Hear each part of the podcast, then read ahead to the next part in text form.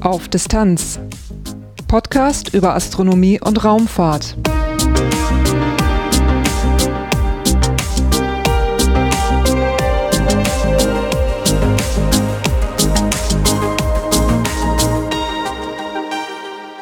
Hallo und herzlich willkommen zu Auf Distanz, einem Podcast über Astronomie und Raumfahrt. Eigentlich sollte heute ein Thema aus der Amateurastronomie kommen, aber das geplante Gespräch kam aus Gründen noch nicht zustande. Das wird aber sicherlich noch klappen. Damit aber jetzt erstmal wieder eine neue Episode erscheint, habe ich das Thema von Folge 11 vorgeschoben. Und so geht es dann heute um einen interessanten Forschungssatelliten namens Mikroskop. Der wurde am 25. April 2016 ins All gestartet. Über den Satelliten und die Mission sprach ich am ZARM in Bremen mit Dr. Maike List. Weil die letzte Folge des Podcasts nun schon ein Weilchen zurückliegt, hat sich in der Zwischenzeit einiges an Kurzmeldungen angesammelt und danach gibt es noch einige astronomische Ereignisse. Am Schluss gibt es noch ein paar Dinge in eigener Sache, darunter eine Umfrage über diesen Podcast und auch zwei Podcasting-Termine mit Hörertreffen. Durch die Sendung führt sie Lars Naber. Titelthema auf Distanz meldet sich heute nochmal aus dem ZARM, aus dem Zentrum für angewandte Raumfahrttechnologie und Mikrogravitation. Und heute geht es um das Projekt Mikroskop. Bei mir sitzt Dr. Maike List. Sie ist Projektmitarbeiterin beim Mikroskop. Frau Dr. List, was machen Sie bei diesem Projekt? Ähm, also ich arbeite im Bereich der Simulation für die Satellitenmission. Das heißt, wir oder ich beschäftige mich damit, ähm, den Orbit des Satelliten zu simulieren, wie sich der Satellit ähm, verhält unter Umwelteinflüssen, wie das Experiment wahrscheinlich beeinflusst wird, ob es beeinflusst wird. Das Ziel im Prinzip dieser Simulationsarbeiten ist zunächst einmal künstliche Datensätze zu erzeugen und anhand dieser Datensätze ja, erprobt man die später erfolgende Datenanalyse mit den Echtdaten. Das ist so mein Hauptarbeitsgebiet. Um so Vergleichswerte zu haben. Ja, genau, um, ähm, ja, um eben ein Gefühl dafür auch zu bekommen, ähm, in welchen Frequenzen zum Beispiel Störungen auftreten, ähm, wie groß oder wie stark diese Störungen sein können. Wir sprechen da zum Beispiel von ähm, Störungen durch das Erdmagnetfeld, durch ähm, Solardruck, durch sonstige Strahlungseinflüsse ja, solche Dinge eben. Da gibt es halt gewisse Größenordnungen, die dann wahrscheinlich im Messsignal auftreten werden an Störungen. Und um da ein Gefühl dafür zu bekommen und um die Filter zum Beispiel anzupassen oder was man halt eben alles so benötigt, um eine optimale Datenauswertung zu haben, das kann man eben mit Hilfe der Simulationen vorab testen und optimieren. Also äh, das heißt, diese Störquellen, die werden dann rausgerechnet.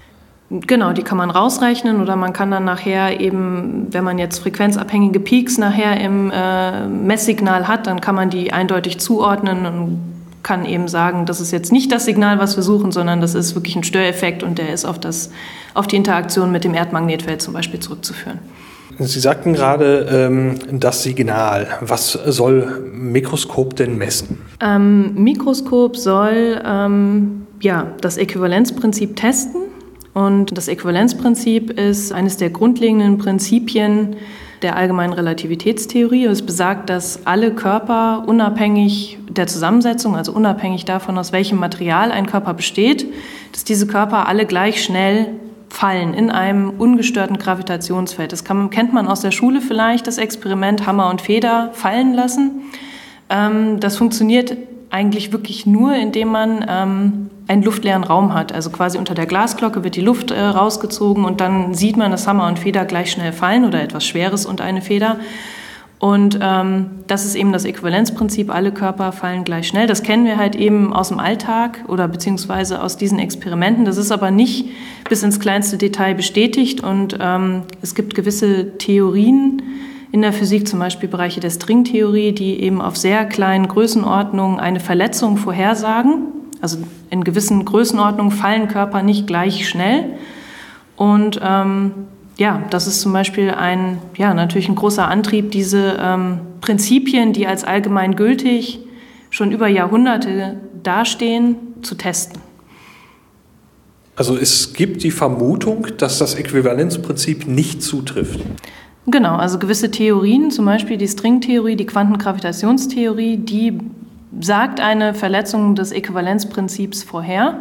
Und genau in dieser Größenordnung, ähm, in der Mikroskop misst, also wir reden da von einer Größenordnung, äh, es wird immer der sogenannte Etwersch-Parameter bestimmt, der ein Maß für die, dafür ist, wie gut das Äquivalenzprinzip wirklich gilt. Und wir reden da von einer Bestätigung des Etwersch-Parameter bis zur 15. Nachkommastelle. Also das ist wirklich sehr, sehr, sehr, sehr klein und man redet da wirklich auf der Skala von Quanten. Also das ist natürlich nichts, was wir jetzt im Alltag merken würden, wenn es jetzt eine Verletzung des Äquivalenzprinzips gäbe auf dieser, in dieser Größenordnung, aber auf welche Genauigkeit ist man denn bisher gekommen? 10 hoch minus 13. Das ist also zwei Größenordnungen äh, besser, würde Mikroskop messen. Ähm, 10 hoch minus 13 hat man eben in äh, Laboren auf der Erde getestet, zum Beispiel mit Drehwagen oder Pendeln. Und ja, ein großes Problem bei äh, diesen erdgebundenen Laboren ähm, ist natürlich, dass man viele Störeffekte hat. Ne? Man hat nicht nur das reine Gravitationsfeld, weil das ist ja das, was man dann auch testet, quasi den freien Fall eines Körpers aus einem bestimmten Material im reinen Gravitationsfeld. Das kann man natürlich am besten im Orbit, weil da hat man nichts anderes als das Gravitationsfeld zunächst mal. Und das ist auf der Erde natürlich nicht so gut möglich. Da hat man immer ähm, Luftwiderstand zum Beispiel als großen Störeffekt. Man hat das Magnetfeld und so weiter und so fort. Und man kann es halt relativ schlecht abschirmen. Wie macht Mikroskop das denn? Mikroskop ähm, befindet sich ja in einem Orbit von 700 Kilometern. Und an Bord des äh, Satelliten ähm, befinden sich Testkörper. Und diese Testkörper ähm, bewegen sich wie ich ja eben schon sagte, in einem nahezu perfekten Gravitationsfeld, ungestörten Gravitationsfeld. Und ähm, wenn das Äquivalenzprinzip stimmt, dann sollten sich die Testmassen während ihrer Bewegung um die Erde nicht relativ zueinander verschieben. Weil eine relative Verschiebung oder ein, eine unterschiedliche Bewegung wäre ja ein Zeichen dafür, dass sie unterschiedlich stark beschleunigt werden, also nicht gleich laut des Äquivalenzprinzips sich verhalten. Und so wird dieses Experiment an Bord des Satelliten eben durchgeführt, dass man eben schaut, bewegen sich die Testmassen relativ zueinander und ähm, sozusagen das, was der Satellit an Kraft aufwenden muss, um die Testmassen wieder ähm, in die gleiche Position zu bringen, das ist das Maß dafür an ja, Beschleunigungsdifferenz, die gemessen werden kann. Wie groß und schwer ist denn dieser Satellit, wo dieses Experiment drin ist? Also der Satellit ist ähm, circa 300 Kilogramm schwer, wobei ähm, das Experiment selber ungefähr 50 Kilogramm wiegt. Und ähm, die Maße des Satelliten, also es sind grob zwei Kubikmeter, die der Satellit an Volumen hat. Das ist ein Würfel und nebendran hat er noch, sieht so ein bisschen aus wie so ein, ja, so zwei Flügel. Das sind dann die Solarzellen, die eben für die Stromversorgung sorgen. Und an Bord des Satelliten befinden sich dann entsprechend noch ähm, Sensoren, zum Beispiel ein ähm, Sternensensor, um die Lage des Satelliten zu bestimmen, weil der Satellit muss eine gewisse Ausrichtung haben. Und äh, Magnetometer und ähm, GPS, um die Position des Satelliten zu bestimmen. Also das häuft sich natürlich alles an, was da an Bord des Satelliten ist, nicht nur das Experiment. Dann haben wir noch Kaltgastriebwerke. Der Satellit fliegt mit Kaltgastriebwerken, die ähm, im Bereich von äh, Micronewton Schub liefern können. Also das heißt im Bereich von 10 hoch minus 6 Newton. Das ist wirklich sehr, sehr wenig. Das ist natürlich minimal, was die Lageregelung da liefert. Ja, das ist so das, was der Satellit mit dabei hat. Die wissenschaftliche Mission hat ja jetzt begonnen. Wie laufen diese Versuche ab? Ja, also die wissenschaftliche Mission hat jetzt noch nicht richtig begonnen. Ach so. nee, nee, ähm, der Satellit ist gestartet am 25. April. Ähm, er befindet sich jetzt im Orbit und jetzt werden erstmal die ganzen Systeme getestet. Ja, also ähm, es wird jetzt erstmal geguckt, kommt die Kommunikation zustande, können wir Daten senden, überhaupt empfangen. Dann werden die Triebwerke angesteuert, ähm, die ganzen Sensoren werden kalibriert, das Messinstrument wird kalibriert. Das sind zwar im Prinzip schon Messungen, aber da geht es noch nicht um die, um die sogenannten Science-Daten. Also es geht jetzt erstmal darum, wie man das aus dem, aus dem Labor vielleicht auch kennt. Man muss erstmal die Waage auf Null kalibrieren und das müssen wir jetzt mit dem Satelliten oben im Weltraum auch erstmal machen. Ja, das geht jetzt bis ungefähr Mitte Mai. Dann fliegt der Satellit in, die, in eine sogenannte Eclipse-Phase. Das heißt, er taucht äh, während seines Umflugs um die Erde in, in den Erdschatten. Das ist eigentlich ein, ja, das ist ein Grund, der uns davon abhält, in diesem, in diesem Zeitraum ähm, Daten aufzunehmen. Weil ähm, das eine sehr große Störquelle ist für das Signal. Man muss sich das so vorstellen, wenn der Satellit in den Erdschatten fliegt, dann ist er der Sonnenstrahlung nicht mehr ausgesetzt. Es wird sehr kalt an Bord des Satelliten, das Material äh, verzieht sich vielleicht ein bisschen, aber das ist natürlich für so ein hochgenaues Experiment, wo man äh, Verschiebungen von einigen Mikrometern bestimmt, äh, natürlich ähm, ja, eine sehr große Störquelle. Das kann man nicht äh, nutzen, um Messdaten aufzunehmen. Diese Phase dauert ungefähr bis äh, Mitte August an und danach werden dann die Science-Daten aufgenommen. Und dann äh, fliegt der Satellit, um jetzt auf die ursprüngliche Frage zurückzukommen, ähm, in unterschiedlichen ähm, Modi. Also es gibt den sogenannten Inertialmodus, wo der Satellit im Erdinertialsystem ähm, immer gleich ausgerichtet fliegt. Er ist dann drei Achsen stabilisiert und dreht sich nicht also er taumelt nicht, er fliegt immer gleich ausgerichtet. Und ähm, diese Messzyklen, die sind dann 120 Orbits lang als eine Measurement Session oder als eine Mess-Session. Und ähm, der zweite Modus, der geflogen wird, das ist der sogenannte Spinning Mode. Und da dreht der Satellit sich um eine fest vorgegebene Achse, also ist er spinstabilisiert und ähm, ja, ähm, diese Messzyklen sind dann 20 Orbits lang. Insgesamt fliegt der Satellit, ich habe das mal ausgerechnet, ähm, ungefähr, also jetzt vorgegeben nach jetzigem äh, Missionsplan, un ungefähr 5300 Orbits, inklusive Kalibrierung und ähm, die eben genannten ähm, Messphasen. Das ist, entspricht ziemlich genau einem Jahr. Ähm, da kommt jetzt natürlich noch am Anfang diese knapp zwei Monate dazu. Das heißt, ein Jahr und zwei Monate sind schon fest verplant. Und dann hängt es natürlich noch davon ab, ähm, wie viel Manöver der Satellit fliegen muss, wie viel Störeffekte er ausregeln muss. Denn, das muss man auch sagen, der Satellit fliegt im sogenannten Drag-Free-Modus. Und das ist sehr wichtig für das Experiment, denn der Satellit ähm, regelt sämtliche Störeffekte aus. Also das heißt, ähm, Sämtliche Störeffekte, sämtliche Störimpulse, die auf den Satellit von außen treffen, werden vom Lageregelungssystem des Satelliten kompensiert, sodass die Testmassen, die Testkörper, die ja das reine Gravitationsfeld empfinden sollen und nichts anderes, dass die wirklich auch ungestört sich im Gravitationsfeld bewegen können. Und davon ist so ein bisschen abhängig, wie zum Beispiel Sonnenaktivität ist und was gibt viele ähm, Effekte, die man vielleicht nicht vorhersehen kann, wo viel mehr Treibstoff benötigt wird, als man jetzt ursprünglich denkt oder vielleicht auch weniger.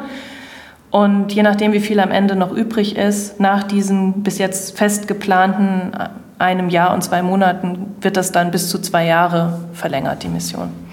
Wie groß schätzt man denn die Chancen ein, dass, dass man wirklich eine Verletzung des Äquivalenzprinzips wird messen können? Das ist eine gute Frage. Also wie gesagt, es wird ja von einigen Theorien genau in dieser, diesem Bereich, der jetzt vermessen wird, werden Verletzungen vorhergesagt. Die sind auch jetzt nicht völlig außer Luft gegriffen. Das sind natürlich ähm, gefestigte Theorien. Das heißt, in bestimmten Grenzbereichen stimmen sie sozusagen mit der allgemeinen Relativitätstheorie nicht überein. Und das ist genau der Bereich, der jetzt getestet wird. Ja, also wie wahrscheinlich ist das? Das kommt darauf an, was für einen Verfechter Sie jetzt fragen. Jemanden von der allgemeinen Relativitätstheorie oder einen von der Quantengravitationstheorie. Also ich würde sagen, es ist nicht unwahrscheinlich, aber ich persönlich glaube jetzt nicht, dass wir eine Verletzung jetzt messen werden. Äh, kann ein Mikroskop auch noch andere Experimente machen oder ist auf dieses Experiment ähm, ja, ausgerichtet? Natürlich ist er darauf ausgerichtet. Das ist klar, wenn man sowas hochgenaues ähm, messen möchte, dann richtet sich die komplette Systemauslegung natürlich, das komplette Systemdesign hauptsächlich, also natürlich danach, wie können wir das bestmöglich halt auch erreichen. Aber wie ich schon gesagt habe, befinden sich ähm, ja auch viele andere Sensoren noch an Bord, zum Beispiel ähm, eben äh, Sensoren, die das Taumeln des Satelliten und so weiter ähm, auch äh, detektieren. Und anhand solcher Daten könnte man, also zum Beispiel ja auch, ähm, und das wird auch gemacht, ähm, den Einfluss der Umwelt im Orbit vermessen und halt eben auch zeitlich aufzeichnen, dass man halt eben zum Beispiel ja, diese Effekte auch wirklich mal über eine Mission gezielt vermisst, zum Beispiel Magnetfeldeffekte so weiter. Man kann natürlich auch ähm, das Gravitationsfeld der Erde vermessen. Das wird auch gemacht werden, dass man eben ähm, die Variation der Stärke des Gravitationsfeldes ähm, mit vermisst und damit Messdaten zum Beispiel von Grace, Goce und so weiter mit ja, nicht vervollständigt, aber ergänzt. Sie sagten ja gerade schon, ähm, so ein Jahr, zwei Monate bis maximal zwei Jahre. Wenn jetzt das Missionsende erreicht ist äh, von diesem Satelliten, wie geht es dann weiter? Im Moment gehe ich davon aus, dass es maximal zwei Jahre sein werden. Es kann natürlich auch noch ein bisschen länger sein, wie gesagt. Das, je nachdem, wie lange der, der Treibstoff reicht, das äh, Kaltgas. Ähm, dann ist es ja so, dass Mikroskop ein sogenannter Low Earth Orbiter ist, also ungefähr 700 Kilometer, 710 Kilometer ähm, Höhe fliegt der Satellit. Ähm, und es gibt die internationale Konvention, dass Satelliten, sogenannte LEOs, dass die nach, äh, nach Missionsende maximal noch 25 Jahre im Orbit bleiben dürfen. Danach müssen sie die Bahn verlassen haben. Und das kann zum einen sein, dass sie auf eine sogenannte Friedhofsbahn manövriert werden.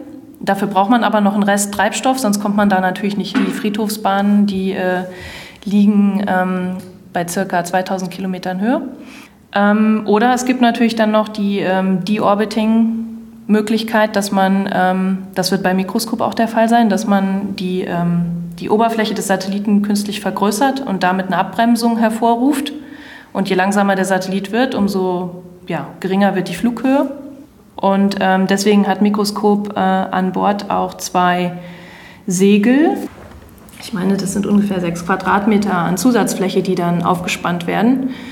Und ja, diese sechs Quadratmeter Zusatzfläche reichen dann eben aus, um den Satelliten innerhalb von 24 Jahren ähm, in die Atmosphäre zu bringen. Und da wird er dann verglühen. Nochmal zum ZARM zurück. Welche Rolle hat das ZARM in der Entwicklung von Mikroskop gespielt? Das ZARM spielt äh, eine sehr grundlegende Rolle. Zum einen bei, ähm, an, an, mehreren Stellen. zum einen ähm, beim Test des, ähm, des Experiments, was sich an Bord des Satelliten befindet.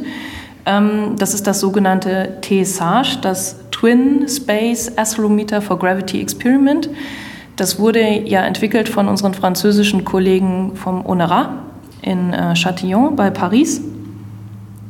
Der Test dieses ähm, Instruments hat hier am Fallturm stattgefunden, mithilfe von ähm, Abwürfen, Freifall, Freifalltests äh, und Katapultschüssen.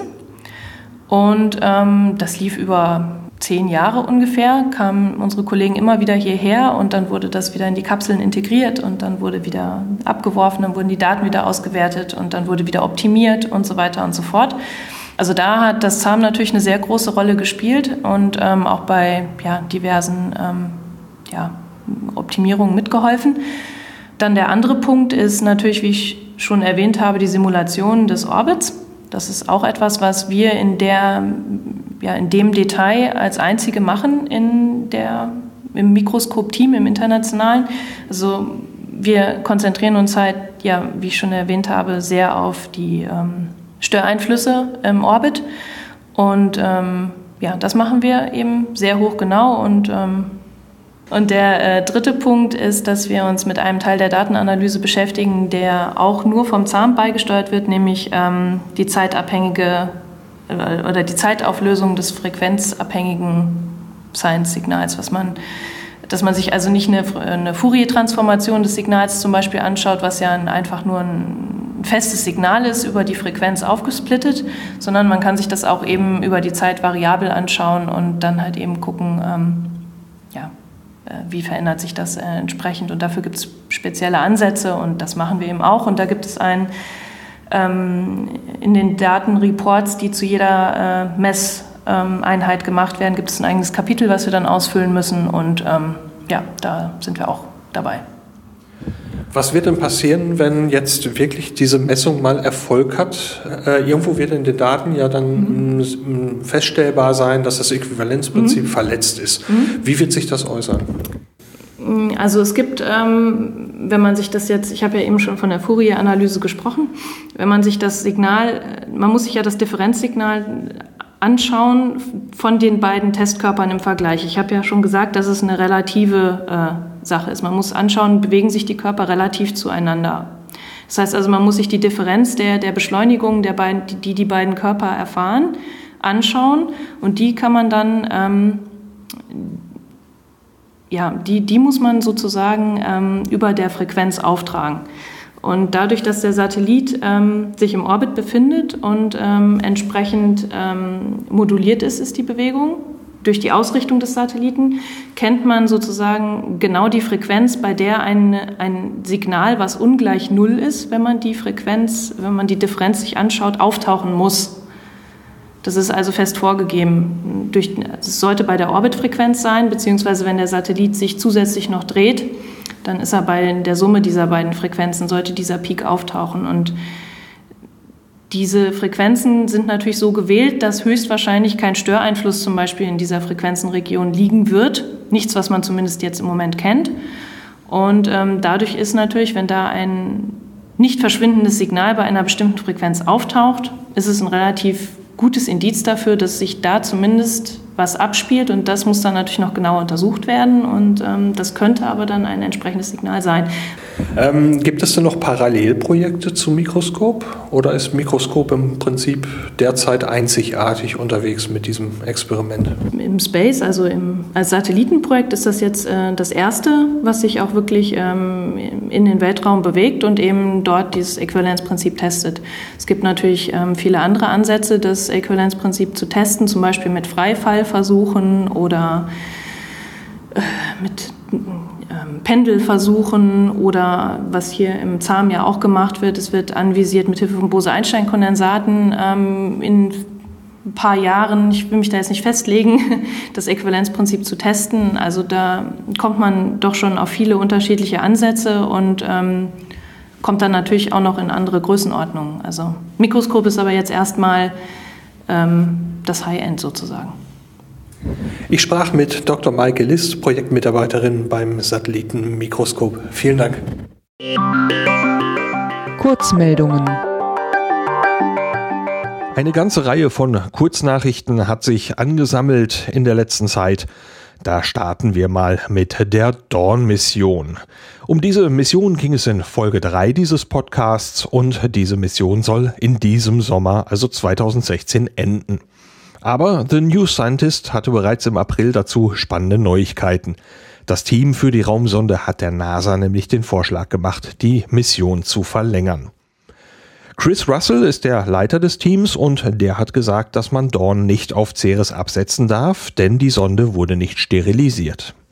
Aber es ist noch Treibstoff für den Ionenantrieb übrig und man könnte einen dritten Asteroiden anfliegen. Welcher das sein möchte, möchte Russell allerdings erst dann verraten, wenn die NASA dem Vorschlag zugestimmt hat. KIC 8462852 ist ein Stern, der im Herbst 2015 schon einmal Schlagzeilen machte. Medien mutmaßten damals, dass dieser Stern vielleicht irgendwas mit Außerirdischen zu tun haben könnte. Der Grund dafür ist erstmal nicht so spektakulär, aber interessant genug denn der Stern zeigt unregelmäßige Helligkeitsänderungen und die dauern nicht lange. Die meisten Helligkeitsänderungen bei Sternen sind regelmäßig, wie eben bei den veränderlichen Sternen, oder sie dauern eine ziemlich lange Zeit. Planeten und Asteroiden, die um diesen Stern kreisen, würden regelmäßige Änderungen verursachen. Und so gab es denn auch die Vermutung, dass vielleicht Außerirdische irgendetwas mit diesem Stern anstellen. Und auch wenn ein Wissenschaftler sagte, dass Außerirdische die letzte Hypothese sein sollten, die man heranzieht, hat das Projekt SETI den Stern nach Radiosignalen abgehorcht. Allerdings vergeblich. Allerdings vergeblich.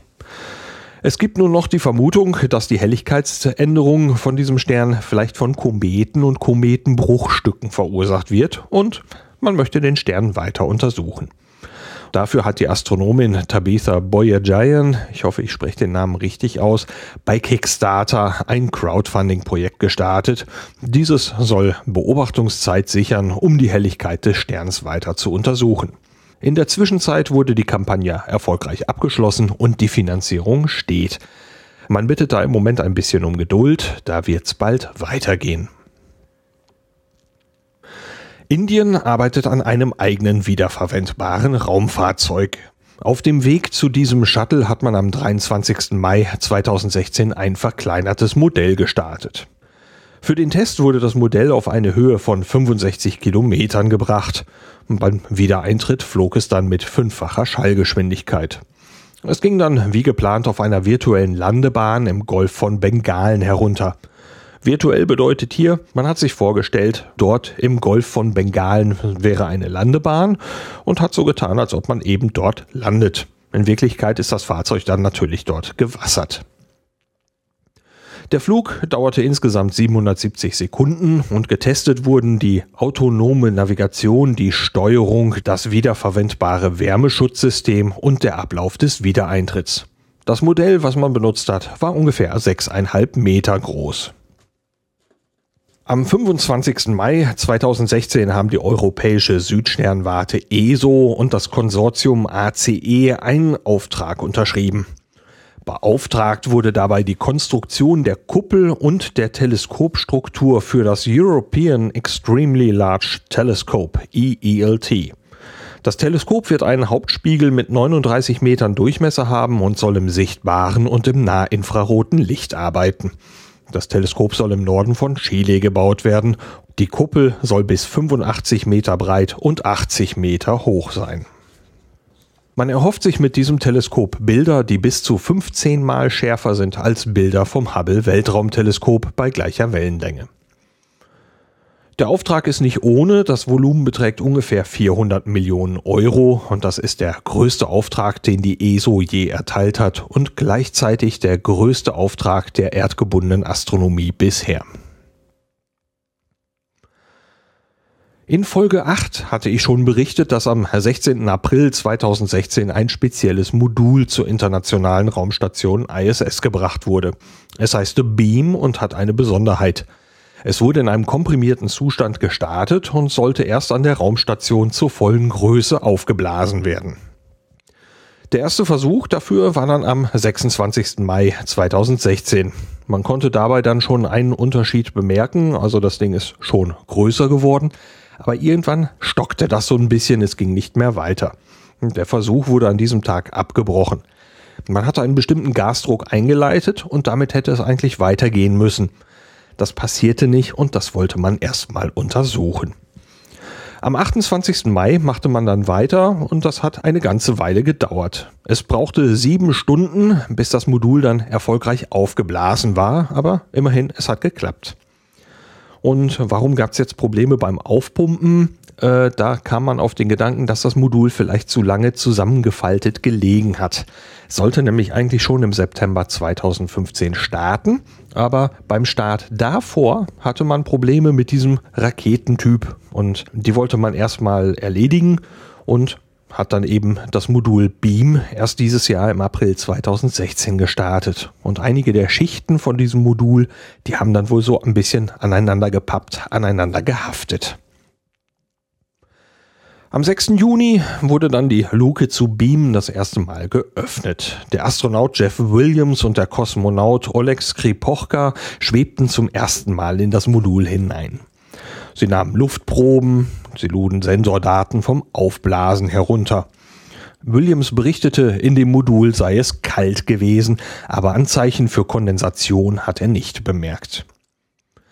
Die Erprobung des Moduls soll zwei Jahre dauern, die Luke wird allerdings nach jedem Besuch wieder geschlossen. Das Modul Beam wurde von der Firma Bigelow Aerospace gebaut und Bigelow Aerospace hat noch weitere sehr ambitionierte Pläne. Bigelow Aerospace und die United Launch Alliance ULA gaben bekannt, dass sie große bewohnbare Module ins All bringen möchten – die Module vom Typ B330 sollen, man kann es fast erraten, 330 Kubikmeter Platz bieten und sollen Forschung in der Schwerelosigkeit und Herstellungsprozesse im All erlauben. Man spricht auch schon von Reisen zum Mond und zum Mars. Die B330 Module sollen als eigene Raumstation werden können und vielleicht auch an die ISS angekoppelt werden. Darüber spricht man bereits mit der NASA.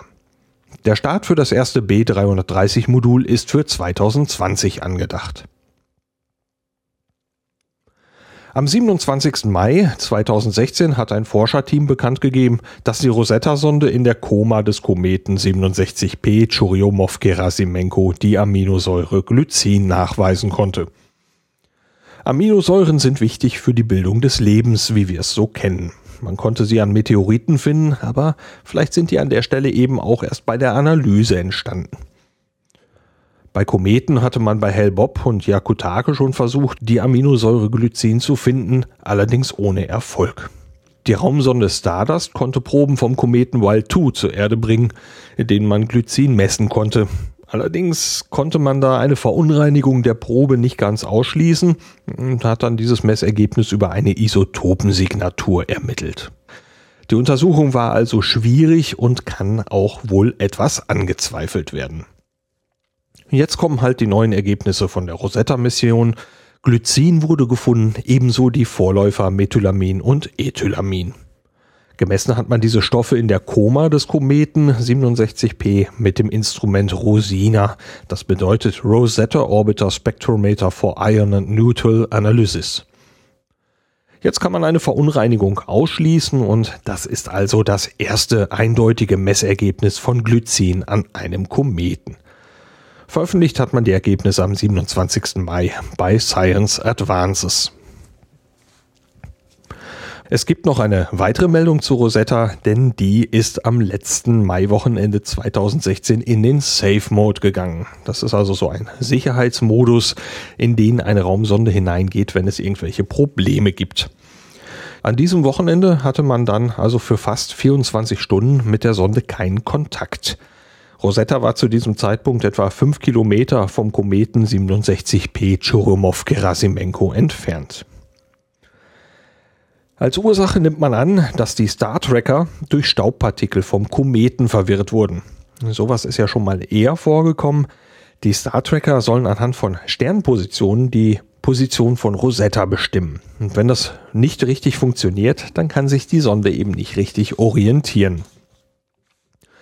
Und leider blieben die Star Trekker von Rosetta dann in einem bestimmten Modus hängen. Und um das zu beheben, musste man von der Erde blind Kommandos an Rosetta senden und hoffen, dass sie ankommen.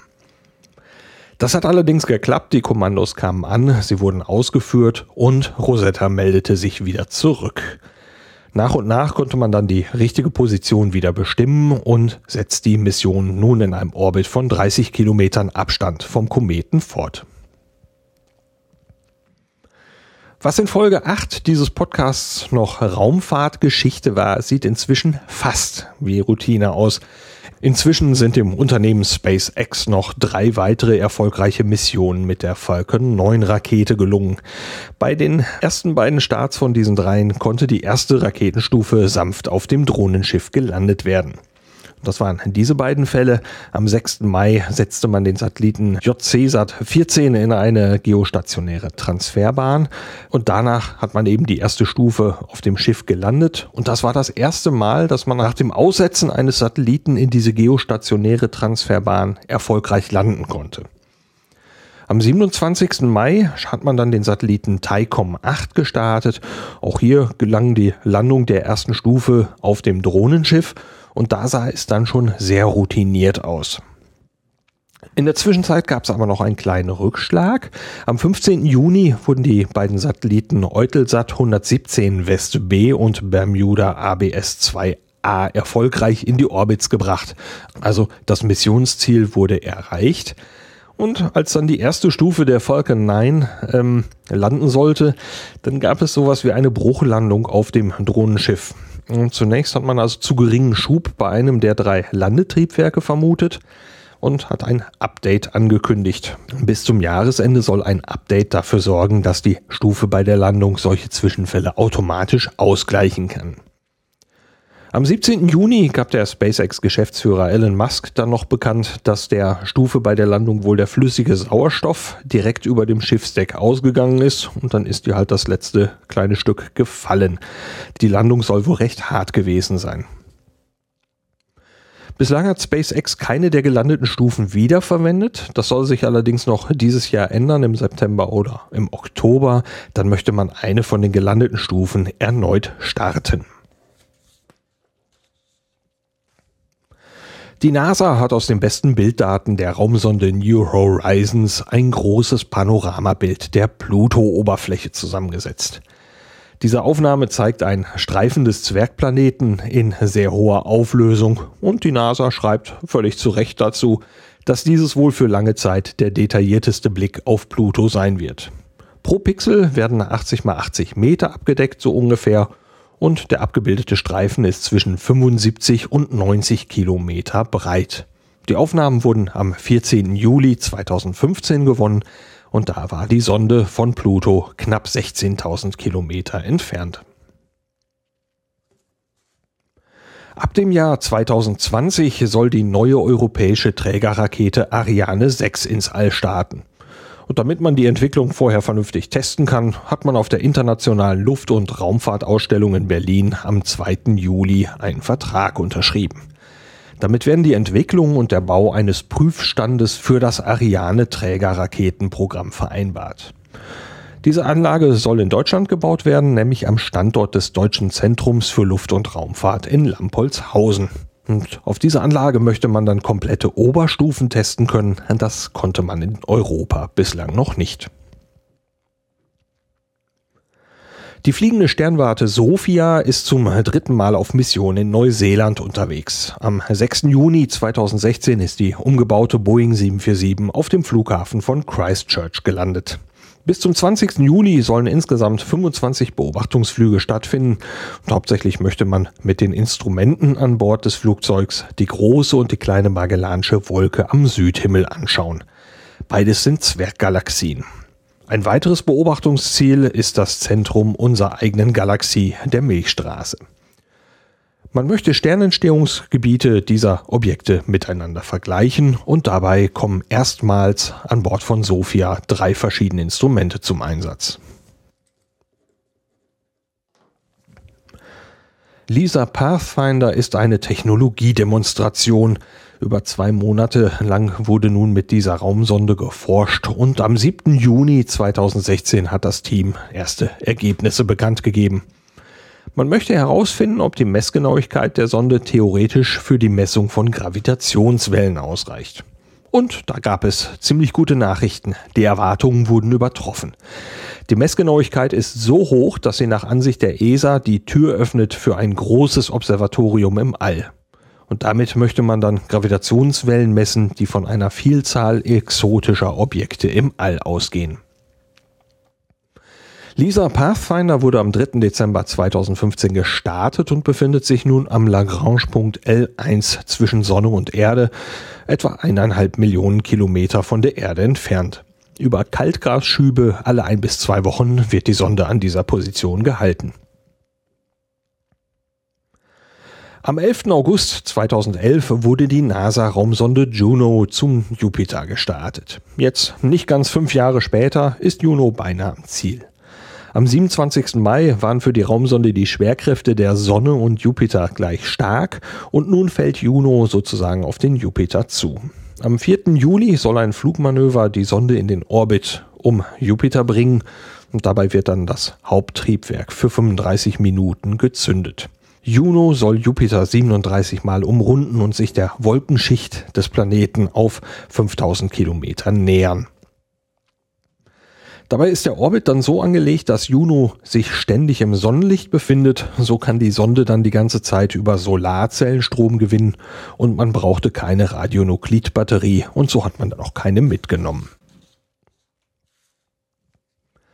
Am 13. Juni 2016 gab die NASA bekannt, dass der Planet Kepler 1647b ein Doppelsternsystem umkreist. Der Planet ist von der Erde etwa 3700 Lichtjahre entfernt und er hat ein Alter von ungefähr 4,4 Milliarden Jahren. Der ist also etwa so alt wie der Planet Erde. Die beiden Sterne, die er umkreist, die sind unserer Sonne ähnlich. Einer ist dabei etwas größer, einer ist etwas kleiner. Kepler 1647b benötigt für einen Umlauf um die Sterne etwas über drei Jahre und er ist ungefähr so groß wie der Planet Jupiter.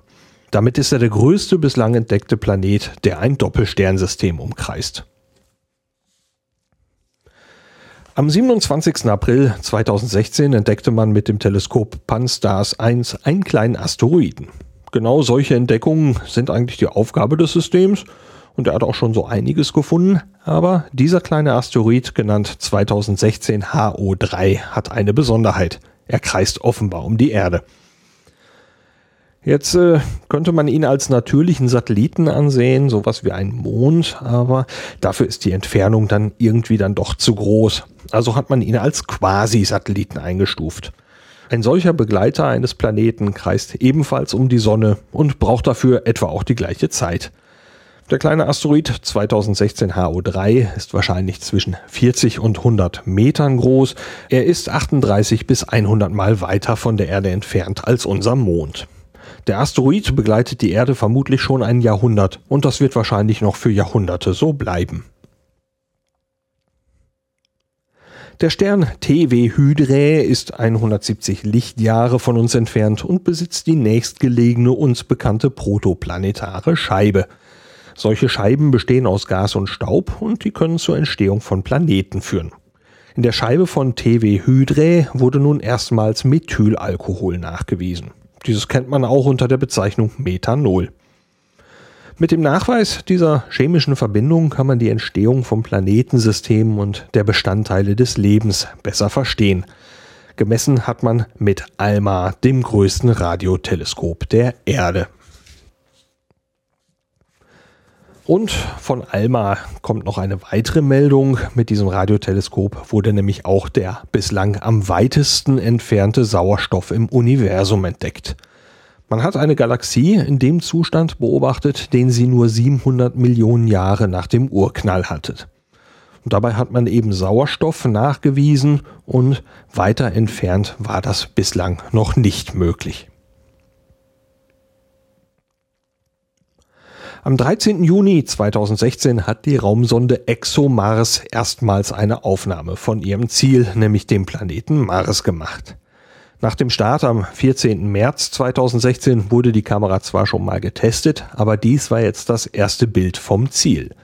Die Aufnahme entstand in einem Abstand von 41 Millionen Kilometern und die zeigt, dass alles in Ordnung ist. Die Kamera hat die erwartete Empfindlichkeit und die Bildschärfe ist auch in Ordnung. Ein Team von Astronomen hat herausgefunden, dass es im Sternhaufen Messier 67, also M67, mehr Planeten vom Typ heißer Jupiter gibt, als bisher vermutet. Als heißer Jupiter gilt ein Planet, der mindestens ein Drittel der Masse des Jupiters hat und sich sehr nah an seinem Stern befindet. Als Vergleich, ein heißer Jupiter kann beispielsweise seinen Stern in weniger als zehn Tagen umkreisen, und der Planet Jupiter in unserem Sonnensystem braucht für einen Umlauf um die Sonne etwa zwölf Jahre. Dass es nun innerhalb von M67 mehr heiße Jupiter gibt als erwartet, ist für die Forscher ziemlich überraschend. Die Messungen bedeuten, dass es bei 5% der Sterne in dem Sternhaufen einen heißen Jupiter gibt. Außerhalb von Sternhaufen ist es ungefähr 1%. Man vermutet, dass die Planeten nicht in den heutigen Umlaufbahnen entstanden sind, sondern weiter entfernt von den jeweiligen Sternen und dann haben sie sich irgendwie vielleicht zu diesem Stern hinbewegt. Wie das funktioniert, dazu gibt es bereits Theorien, aber die genauen Abläufe möchte man noch verstehen. Nach ihren Missionen auf der internationalen Raumstation ISS sind ESA-Astronaut Timothy Peake, NASA-Astronaut Timothy Cobra sowie der russische Kosmonaut Juri Ivanovich Malechenko am 18. Juni wieder auf der Erde gelandet. Der Touchdown erfolgte um 11.15 Uhr mitteleuropäischer Sommerzeit. Die drei waren zusammen am 15. Dezember 2015 ins All gestartet und haben während ihrer Zeit im All 2976 Mal die Erde umrundet. Astronomische Ereignisse die astronomischen Ereignisse werden geschrieben von Heiko Ulbricht für die Zeitschrift Sternzeit. Ich verwende sie hier mit Erlaubnis. Nachgelesen werden können sie auf der Homepage der Zeitschrift. Ein Link gibt es in den Show Notes. Los geht's am 26. Juni. Dort ist der Mond erstmal sehr, sehr nah bei Neptun zu sehen und es kommt auch zu einer Neptun-Bedeckung. Ähm, dazu kommen jetzt eben ein paar Zahlen, ein paar Uhrzeiten ähm, mit kurzen Erklärungen. Um 0 Uhr 7 und 14 Sekunden findet der erste Kontakt statt. Das heißt, man kann also dann sehen, dass der Neptun bedeckt wird, dass das anfängt. Ungefähr 8 Sekunden später ist dann Neptun komplett hinter dem Mond verschwunden. Man kann also Neptun so nicht mehr sehen. 0 Uhr 40 und 50 Sekunden ist der dritte Kontakt. Das heißt, Neptun kommt so langsam hinter dem Mond wieder hervor und neun Sekunden später ist also dann die Bedeckung zu Ende. Neptun ist gerade eben nicht mehr vom Mond bedeckt. Diese genannten Uhrzeiten hängen vom Beobachtungsstandort ab, also das kann wechseln, je nachdem, von wo man das beobachtet. Weitere Informationen eben auf der Homepage der Zeitschrift Sternzeit.